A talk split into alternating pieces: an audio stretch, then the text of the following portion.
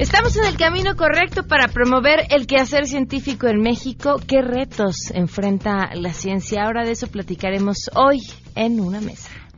El día de hoy hablaremos del futuro de la ciencia en México y de las políticas públicas de Estado que implementará la siguiente administración.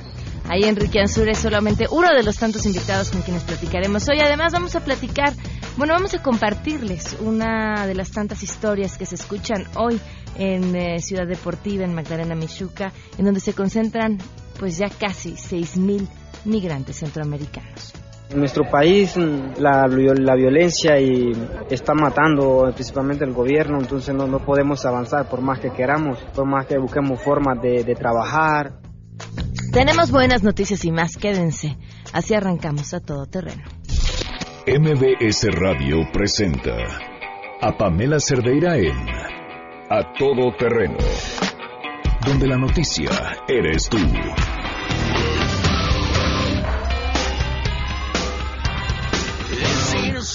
Song for the broken hearted.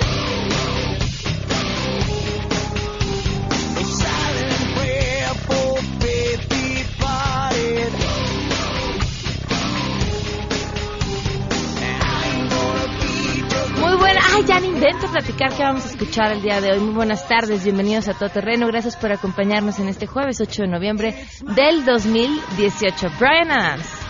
¿No? No, es, es Bon Jovi. Buen bon Jovi. Hombre, empezaba con B, ¿no vale? Casi le da un infarto a Janine, así.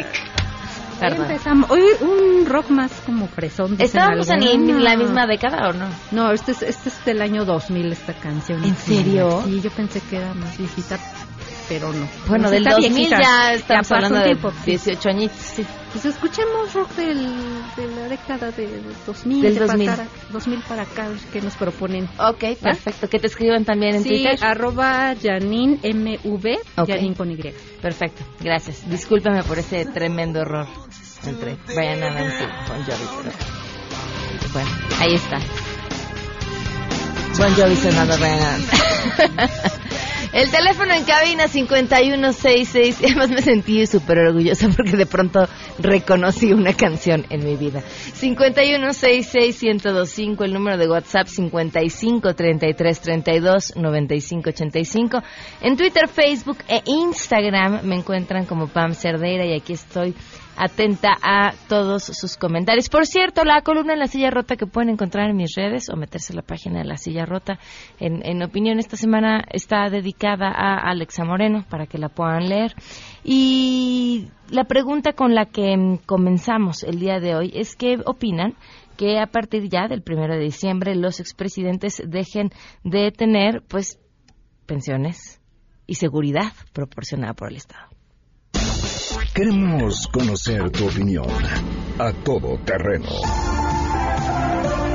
¿Qué opinas de que a partir del primero de diciembre los expresidentes dejarán de tener seguridad proporcionada por el Estado? Me parecen correctas y, y, urgentes. Entiendo que debería tener seguridad todo el pueblo y no nada más ellos. No la tenemos. Aparte, todo eso es excesivo. O sea, tantos ayudantes, tantas eh, personas de servicio, tanta gente de seguridad. Entonces sí, me parece perfecto que se quite creo que en algunos rubros es importante que se les haya negado, pero en el tema de seguridad es importante por algunas cuestiones de seguridad nacional, así que debería permanecer. Eso es lo que creo yo. El objetivo de que los presidentes tengan seguridad proporcionada para, por el Estado es precisamente para proteger la integridad de los mismos cuando fueron presidentes, ya que pues estuvieron al frente de todo un país y tuvieran esa independencia para no dejarse pues negociar o caer, por ejemplo, con el crimen organizado y que pudieran tomar decisiones correctas para el país sin ver cuestionada o en riesgo tanto su seguridad como la seguridad de su familia. Yo considero que es un error el dejar sin protección a los expresidentes debido a que, bueno, finalmente fueron personas públicas que asumieron riesgos y sobre todo también el hecho de que hayan sido personas que hayan tenido aciertos o desaciertos, eso no implica que debe de quedar vulnerable tanto ellos como su familia.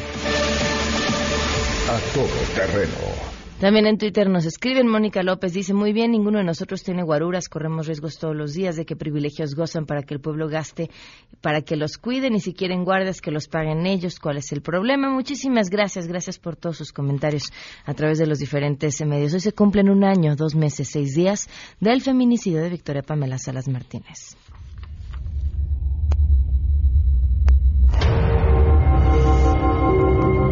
Me enojaba con mi esposo porque le decía, ¿cómo no vamos a hacer la voz? ¿Por qué se nos está tratando de, de la vida de alguien? Es mi hija y la mataron. ¿Por qué no debemos de pedir información? ¿Por qué no deben de estar ocultando cosas? Ocultando cosas? Victoria, pues nada. Un año, dos meses, seis días en la impunidad, un año, dos meses, seis días sin que pase absolutamente nada. Y vamos a brincarnos de una vez con las buenas noticias.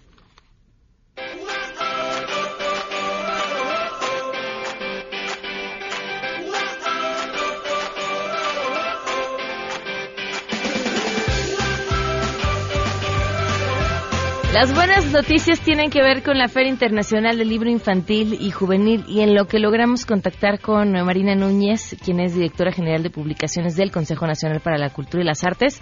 Aprovecho y me aviento el gol. Yo estoy muy contenta también porque voy a, bueno, se publica por primera vez un cuento que escribí hace mucho tiempo y que a través del editorial Urano, que es Uranito, el sello que es para niños, eh, se publica y va a estar disponible por primera vez en la Feria Infantil, del, en la Feria del, la Filija, en la Feria Internacional del Libro Infantil y Juvenil. Y me va a dar muchísimo gusto porque el 17 de noviembre voy a estar ahí presentando el libro y bueno, si quieren comprarlo y se los puedo firmar y demás.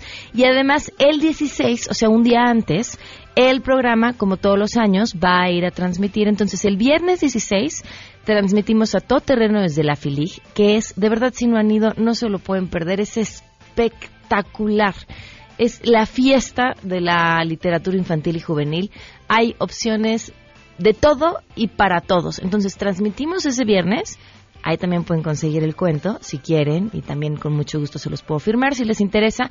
Y el vier y el sábado en la tarde va a ser la presentación del, del cuento y bueno, ya estaremos platicando más sobre esto, pero eso es solo una pequeñísima parte de lo mucho que estará sucediendo en la FILIG. Marina, muchísimas gracias por acompañarnos. Muy buenas tardes. Hola, ¿cómo estás? Muy buenas tardes. Gracias a ustedes. ¿Qué es lo que va a poder encontrar la gente en esta Feria Internacional del Libro Infantil y Juvenil?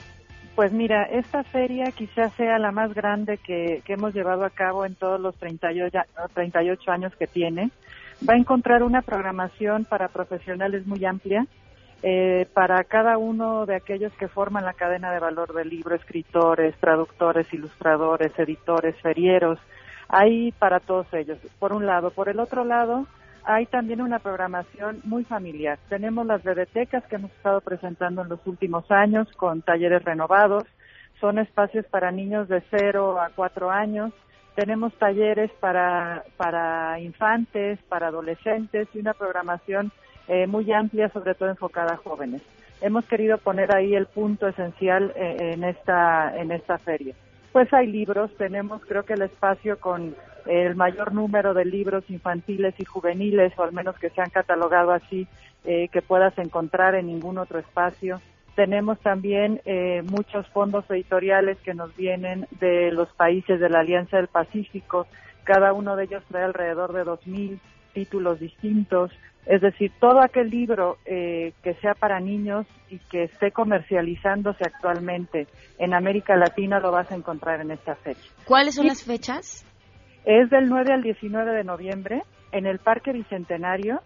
Eh, está muy cerquita del Metro Refinería eh, y creo que es un espacio más muy lindo para pasar el día, más allá de ir por la compra del libro. Tiene un programa eh, cultural muy amplio, tiene música, danza, eh, muchos eventos en las zonas verdes enormes que tiene creo que ir en familia es un muy buen ejercicio que, y lo van a pasar muy bien. Lo van a disfrutar y es de verdad para ir todos los días porque como decías, no solo es lo que vas a encontrar, lo que puedes hacer ya en el parque en sí, sino además la cantidad de actividades, libros, de verdad muchísimo para verme. Es más, me parecen hasta poco los 10 días que estarán. No, pues este son pocos, pero porque tenemos todos los días mucha gente pero creo que también parte de, esta feria es hacer que, que la gente se encuentre, que convive en familia, que encuentre a los amigos y que se encuentre también a los escritores que ha leído, que ha visto en televisión. Es un, es un buen pretexto, es un pretexto noble y en un espacio además que te ofrece una oferta cultural a donde voltees. ¿En dónde podemos encontrar el programa completo? Está en slig.gov.mx. Eh, puedes armar además tu guía diaria eh, porque pues hay programación alterna muchísima cada hora. Eh, entonces yo sí recomiendo que entren, que armen su tour en la Filig, que vayan con su lunch, con su comida, con su bicicleta. Eh, y organizan un día completo ahí que se van a divertir muchísimo. Perfecto, pues eh, Marina, gracias por la invitación. Nos veremos ahí el próximo viernes, transmitiremos el programa desde allá y bueno, pues ahí ah, estaremos. Ah, claro, nos dará mucho gusto. Muchísimas gracias. Hasta luego. Nos esperamos, hasta luego. Marina Núñez de Vespalova, ella es directora general de publicaciones del Consejo Nacional para la Cultura y las Artes. De verdad, si nunca han ido, dense la oportunidad. El espacio es espectacular y la oferta de verdad increíble. Vamos a una pausa y continuamos a todo terreno. Si te perdiste el programa A Todo Terreno con Pamela Cerdeira, lo puedes escuchar descargando nuestro podcast en www.noticiasmbs.com. Pamela Cerdeira regresa con más en A Todo Terreno, donde la noticia eres tú. Marca el 5166125.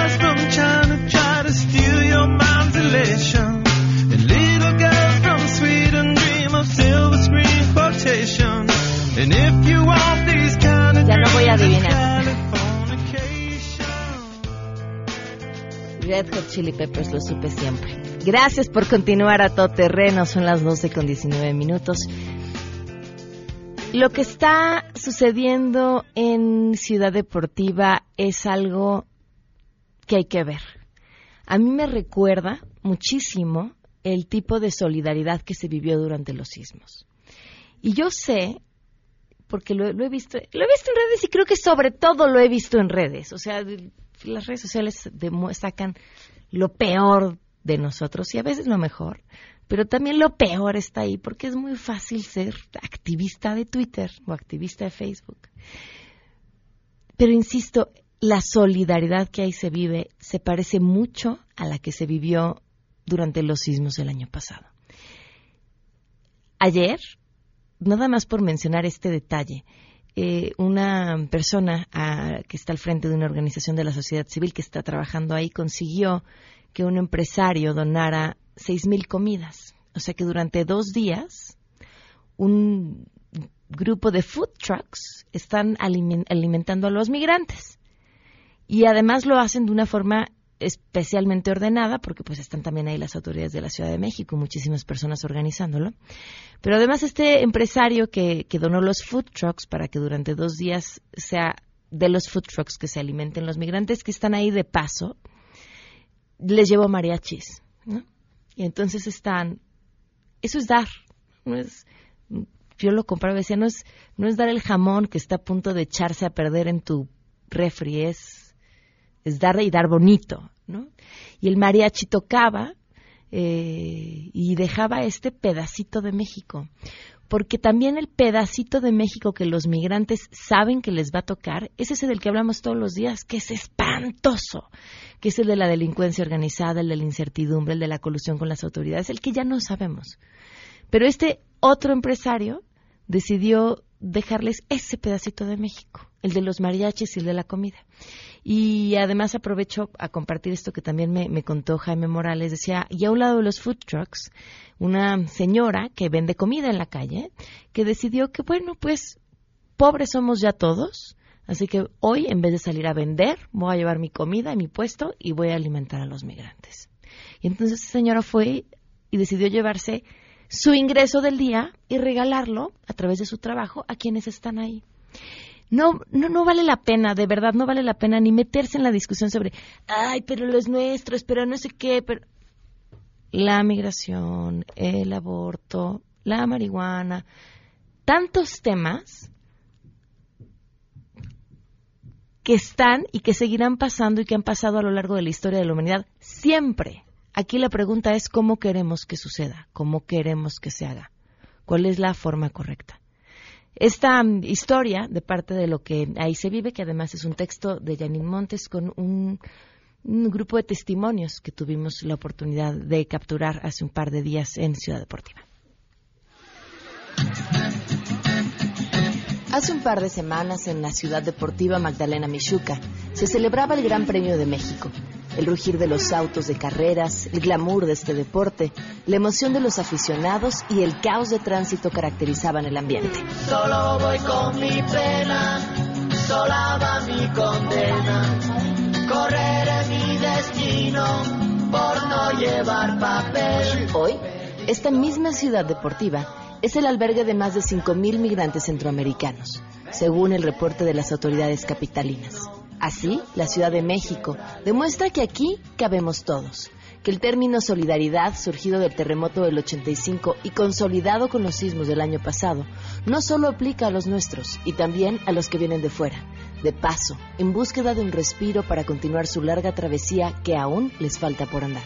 Caminar por el Estadio Jesús Martínez Palillo, lugar donde están concentrados los migrantes, es entrar a un mundo de historias, de sueños, de fe, de esperanzas de una vida mejor.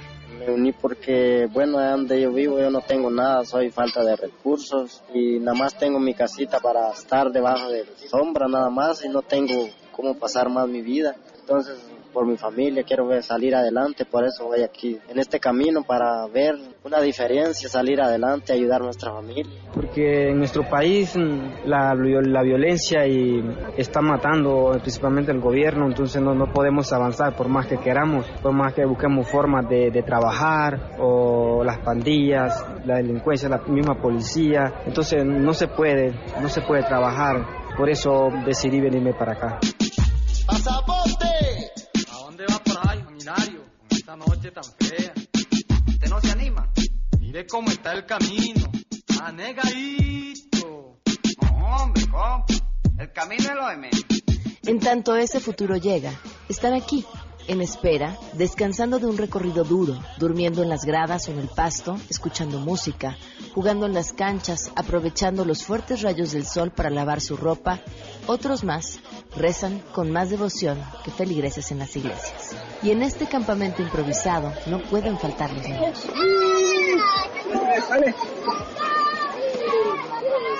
Ellos no escapan del cansancio, de las largas caminatas. Sus zapatos se les desgastan del calor, del frío, del hambre, de lo pesado que es ir en los brazos de sus padres. Una carreola podría ser la diferencia. Sin embargo, son fuertes, no dejan de sonreír, de jugar con voluntarios de diversas organizaciones, ajenos al futuro que sus padres quieren para ellos. Qué padre está ese aro. A ver, cuéntame, ¿cuántos años tienes? Cinco. ¿Cinco? Las dos tienen cinco. ¿Las dos tienen cinco? ¿Cuántos hermanos son?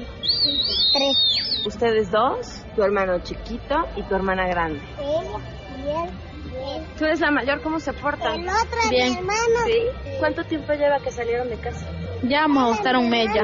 ¿Qué trajeron con ustedes? Pues ropa, zapatos, pero ya no, ya se rompieron los zapatos de tanto caminar. Yuval Noah Harari, en su libro Sapiens, menciona que la evolución nos ha convertido en seres xenófobos. Dividimos a la humanidad en dos partes, nosotros y ellos. Nosotros somos responsables los unos de los otros, y ellos son para muchos, los nadie, los ilegales, los que entraron a nuestra casa a la fuerza, los que organizados como nunca, los que sin recursos para darse el lujo de pagar un coyote, pretenden llegar a Estados Unidos con la intención de trabajar y ofrecer una vida digna a sus familias. Miré por la tele que venía la caravana hacia Estados Unidos, entonces dije yo voy a aprovechar porque yo no tengo cómo pagar un coyote, no tengo de dónde puede pagar para que me diga yo te voy a pagar, llévame a, no tengo nadie quien me reciba tan bien y entonces digo yo voy a aprovechar, si, si Dios primero me ayuda, entonces yo voy a llegar a como Dios permita. Absolutamente nada, yo solo traje mi pasaje y aquí de Guatemala empecé a... Solo traía mi cepillo de dientes y la pasta.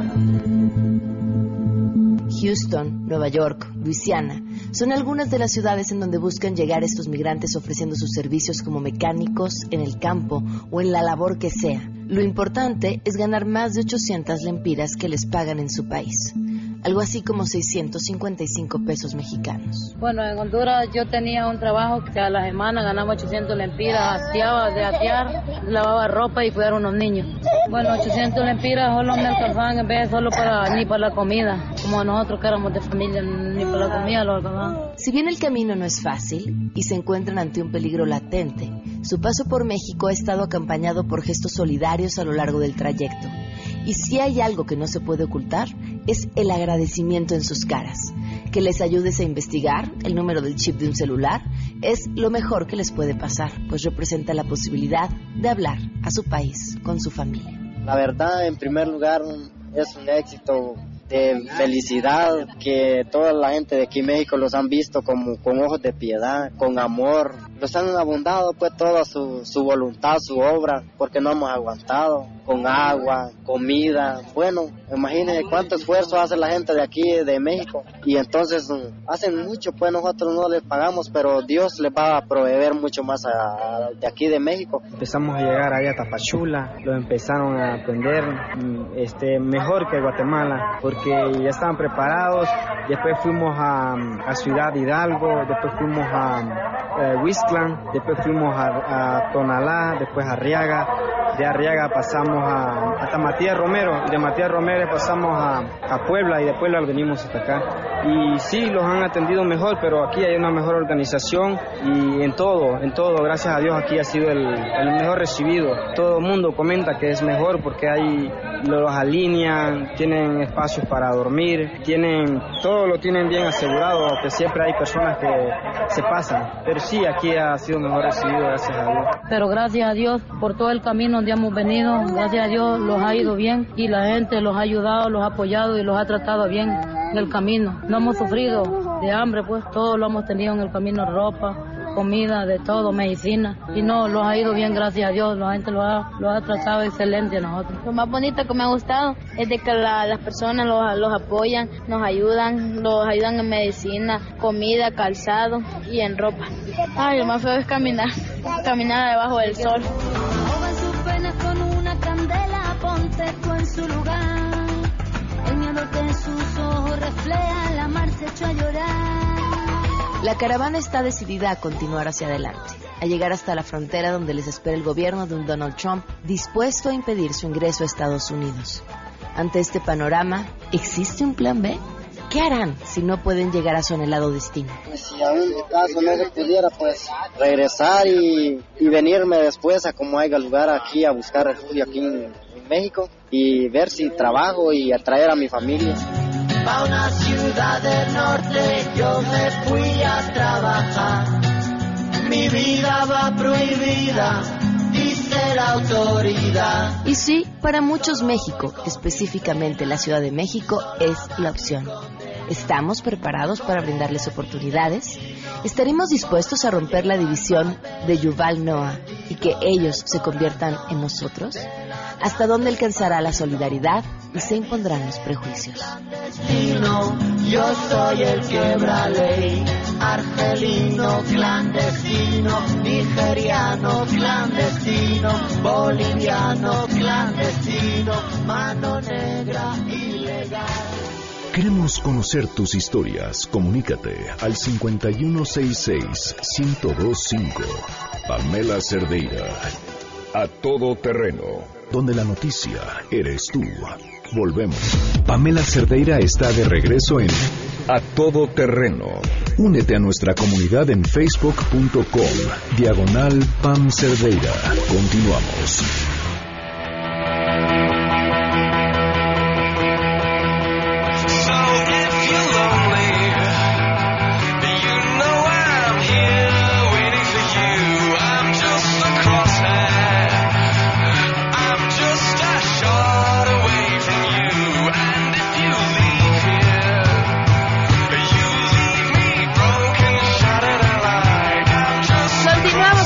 Terreno. Gracias por seguir con nosotros en esta mesa de ciencia, organizada como siempre por Enrique Ansures. ¿Cómo estás, Enrique? como diría el doctor, como mango, ¿verdad? No, pues, bienvenido. Chupado amarillo y fuera de temporada. Ya estamos fuera de temporada. Nos acompaña también Martín Bofil, divulgador científico. Bienvenido. Encantado de estar aquí. Gracias por estar aquí. Rolando Isita, periodista científico y divulgador de la ciencia. Bienvenido. Hola, buenas tardes. Muchísimo gusto de estar con ustedes. Gracias por acompañarnos. El doctor Raúl Alba también, profesor investigador de la Universidad Autónoma Metropolitana. Bienvenido. Gracias, de nuevo. Y nos acompaña vía telefónica Enrique Ganem, divulgador de la ciencia, también mejor conocido como el explicador. Enrique, ¿cómo estás? Muy buenas tardes. Muy bien, muy contento de hablar contigo y con tu público. Bueno, pues arranquemos.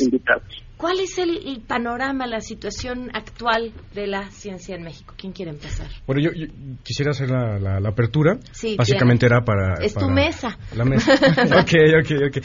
Era, era justamente por qué invitamos a los expertos. Y esto se, se vio debido a que eh, en los medios se ha presentado una polarización en la comunidad académica. Entonces, eh, tenemos una administración que va a entrar, que viene un cambio bastante importante a nivel nacional y en lo que tiene que ver con ciencia y tecnología, tal vez el radio escucha eh, diga, bueno, a mí por qué estoy escuchando esto, a mí me interesa saber sobre lo que está pasando actualmente en las noticias. Pues déjeme decirle al señor radio escucha que eh, los países más desarrollados en el planeta, su economía actualmente se basa en el conocimiento, en el desarrollo científico.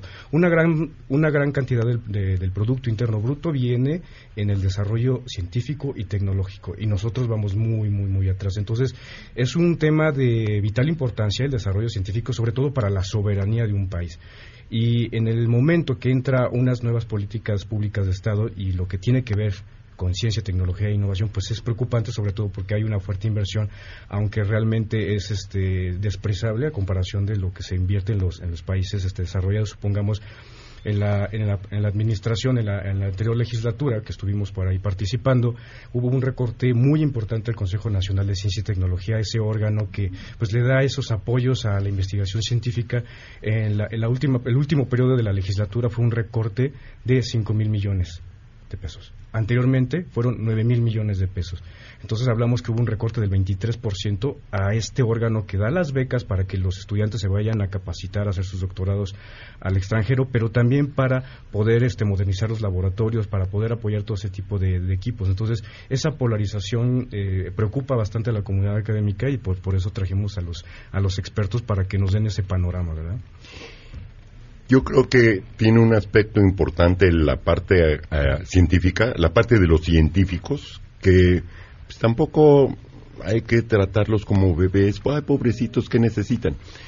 Yo creo que lo que tiene que haber ya está sucediendo. En el, vengo de Ensenada, del estado de Baja California, donde se concentra la mayor cantidad de investigadores por miles de habitantes, porque está el CICESE, el Centro de Investigación y Estudios Superiores de Ensenada, está la Universidad Autónoma de Baja California, está el Instituto de Astronomía, donde está el Observatorio Astronómico Nacional, y está el Centro de Nanociencias y Nanotecnología, que es una ciencia que es un nicho de oportunidad muy grande para nosotros, porque no son cosas grandotas, sino son materiales nuevos.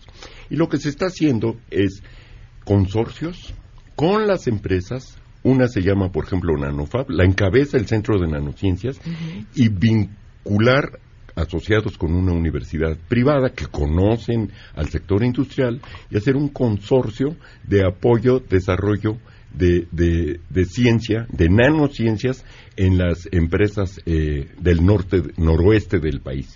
Y recientemente el Centro de Nanociencias y Nanotecnología llevó a cabo una firma, un convenio con la Cámara Nacional de la Industria de la, de la, de la Transformación, de Concanas Inter. Yo creo que ese es un camino que se tiene que llevar, independientemente de que si es necesario hacer un aumento del Producto Interno Bruto de los recursos del Estado hacia la investigación científica, pero también el sector privado, y no estoy hablando de los cinco millonarios, estoy hablando de 16 mil empresarios que les falta innovación para competir con sus productos a nivel nacional y a nivel internacional, necesitan el detallito de la investigación científica, el plus, el, el valor agregado, que es con lo que se está compitiendo a nivel internacional. Muchas empresas hacen los eh, iPhones. Pues sí, pero los que le ponen innovaciones, que mayor procesamiento de datos o mejor fotografía, micro, nano, este efecto fotoeléctrico, pues son los más baratos y los más eficaces. Y así como cualquier producto. Entonces, eso es lo que hace falta en nuestro país. Y que el Estado cumpla un papel de facilitador, de vincular a las instituciones de educación científica con el sector productivo, ya sea agrícola o industrial. Ok. A mí me gustaría comentar, bueno, yo, Martín Bonfil, vengo de la Dirección de Divulgación de la Ciencia de la UNAM, eh, y una de las misiones de los divulgadores de la ciencia es fomentar la cultura científica de los ciudadanos para que podamos entender la ciencia y saber cómo se debe usar, ¿no? Y participar y que las decisiones no solo queden en manos del, gobierno o de los empresarios o de los científicos.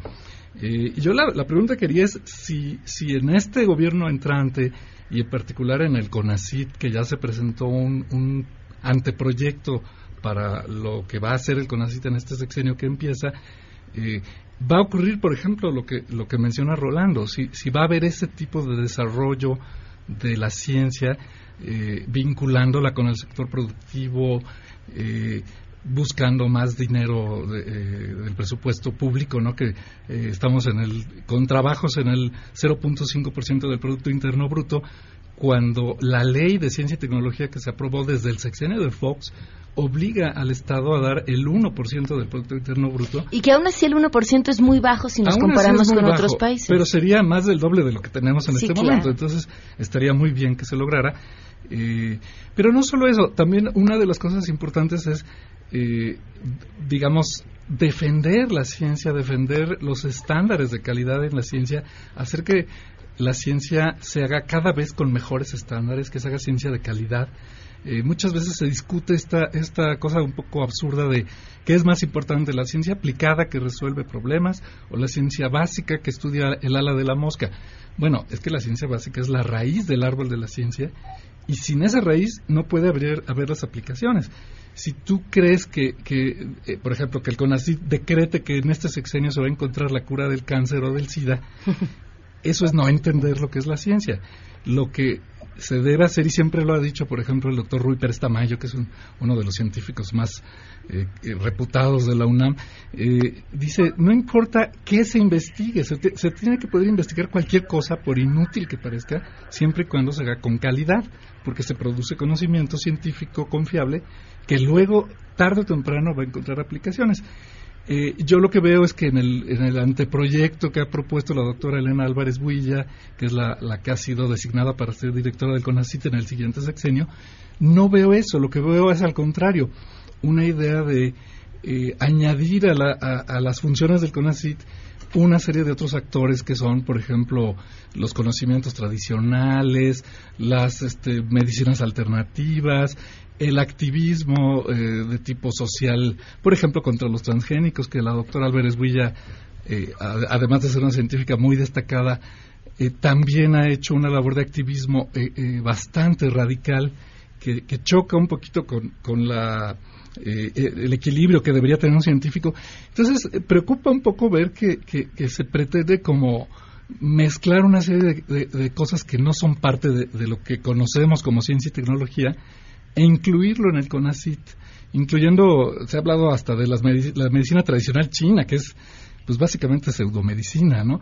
Entonces, este, yo, yo cuestionaría un poco si, si, si vemos la perspectiva de que en el sexenio que comienza eh, se va a desarrollar la ciencia o al contrario, quizás se vaya a debilitar y, a, a, causar confusión y a diluir los recursos.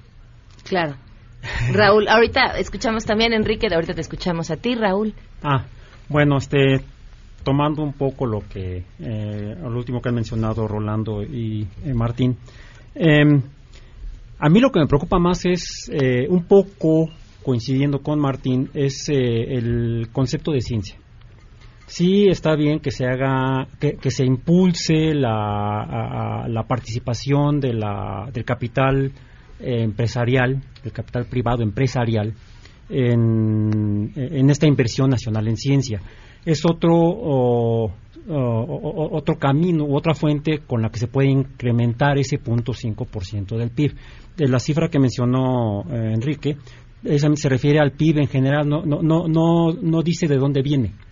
Simplemente es lo que produce el país, eh, sector público, sector privado y sector social también. Eh, ese monto es lo que hace el Producto Interno Bruto de una nación. y de ese monto, el punto 5 se destina a ciencia, pero de ese punto 5, cerca del 90% es de fondos eh, públicos, fondos del gobierno, de nuestros impuestos. El otro 10% viene tanto de inversión privada y de lo que hay de inversión social. Por social me refiero a asociaciones civiles, cooperativas, eh, la sociedad civil, como se llama actualmente, eh, últimamente, organizada a veces en, de manera legal a través de estas asociaciones notariadas y que le meten dinero a hacer cosas que están basadas en ciencia. Eso no me preocupa tanto. Lo que me preocupa es que las cosas se hagan como hacia eh, donde menciona Martín, con base en pensamiento científico. Y es ahí donde estaría la solución a si eh, vamos a, meterle dinero a la medicina tradicional mexicana pues saben que lo hemos metido al menos en los últimos 50 años y ha dado resultados. En el Instituto Mexicano de Seguro Social, el doctor Lozoya, ya ahorita ya retirado, por décadas dirigió un laboratorio que investigaba la, la, la, bioquímica, la fisiología y la medicina, la terapéutica de remedios tradicionales mexicanos. Y es este un campo de, en el que trabajan médicos, trabajan médicos, biólogos, biólogos de campo, que son los que van a mostrar las hierbas o los animales que usa la gente, etnólogos, sociólogos, es decir, son campos de trabajo de la ciencia. Finalmente la ciencia no es eh, la química, la física y la biología como medio lo entiende la SEP de acuerdo a como lo divide en sus asignaturas. Si uno ve los, los programas de la SEP, dice historia, matemáticas, geografía, ciencias. ¿A que la geografía no es una ciencia? La geografía es la ciencia del estudio de la Tierra, incluso de los La sociología es una La sociología es una ciencia, aunque mis, algunos de mis colegas físicos digan que no. Eh, eh, lo que importa es, sí, ¿quién va a poner el dinero? Los mexicanos, sean públicos, privados o sociales. Esto es algo que, que no hemos explorado de manera este, profunda en el país. En los Estados Unidos hay una sociedad civil, se llama Planetary Society, que está formada por decenas de miles de socios, que han logrado lanzar ya un satélite a la órbita baja. Con la colaboración de la Fuerza Aérea de los Estados Unidos, que les dieron un huequito en el case donde iba el satélite, un satélite de espía a mandarlo a la Fuerza Aérea. Ahí fue un, CubeSat que lanzó la, la, la Planetary Society. Ahorita van por su segundo satélite a través del mismo mecanismo y es dinero privado, pero no empresarial, es social. Entonces, eso es en cuanto a la fuente. Otro es en qué, lo, en qué gastamos. Por ejemplo, Japón ¿En qué invierte principalmente en, eh, el ámbito de la, llamémosle, investigación? Química, astronomía, física e ingeniería. Eh, una este, de las eh, naciones surgientes, Rusia. ¿En qué invierte? En astronomía, en química, en física e ingeniería. ¿Mm? México, el ¿en caso qué invierte? de Rusia ya tenía un largo proceso atrás que no se borra porque haya dejado de ser comunista. No, pero hay ocasiones en las que por políticas de Estado cortan. Simplemente eh, hablando de esas naciones, los Estados Unidos cortó en 1965 tenía la solamente la NASA tenía el, casi el 5% del PIB norteamericano. Al año siguiente lo cortaron al 1%. No, bueno, ahora sí, se recuerda mucho. No. Ah, déjenme tener la, Sí, porque me gustaría escuchar a Enrique Ganem también. Este, eh, ¿En qué invierte México? Astronomía, química, física, no en ingeniería. Enrique, te escuchamos. Gracias, un saludo a ti, un saludo a los miembros de la, de la mesa, Martín, a, tu público. Saludos. Hay eh, varias reflexiones que, vienen a mi cabeza en estas circunstancias y una de ellas es que la ciencia es una de las actividades más universales que hay. Es una actividad en la que encuentras tú toda clase de personas y toda clase de instituciones.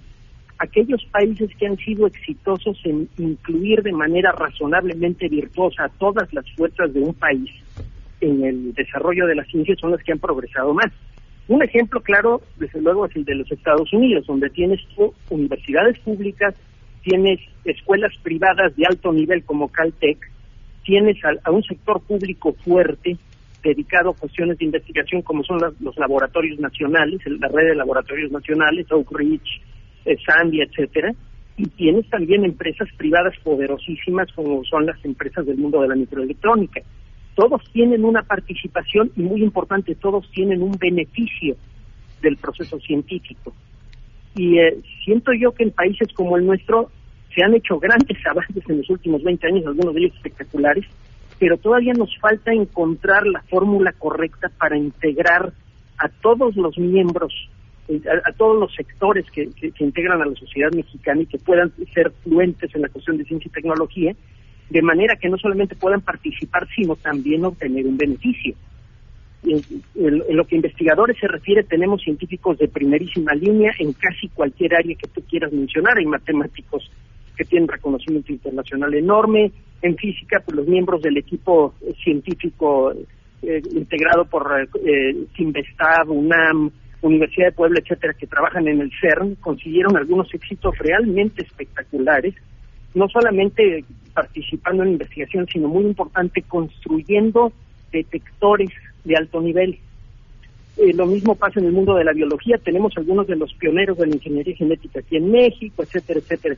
El asunto es que no acabamos nosotros de encontrar la fórmula para integrar todas esas fuerzas en un todo coherente que pueda generar, eh, por una parte, tecnología útil, que sea aprovechable por empresas mexicanas y que derrame beneficios principalmente en México.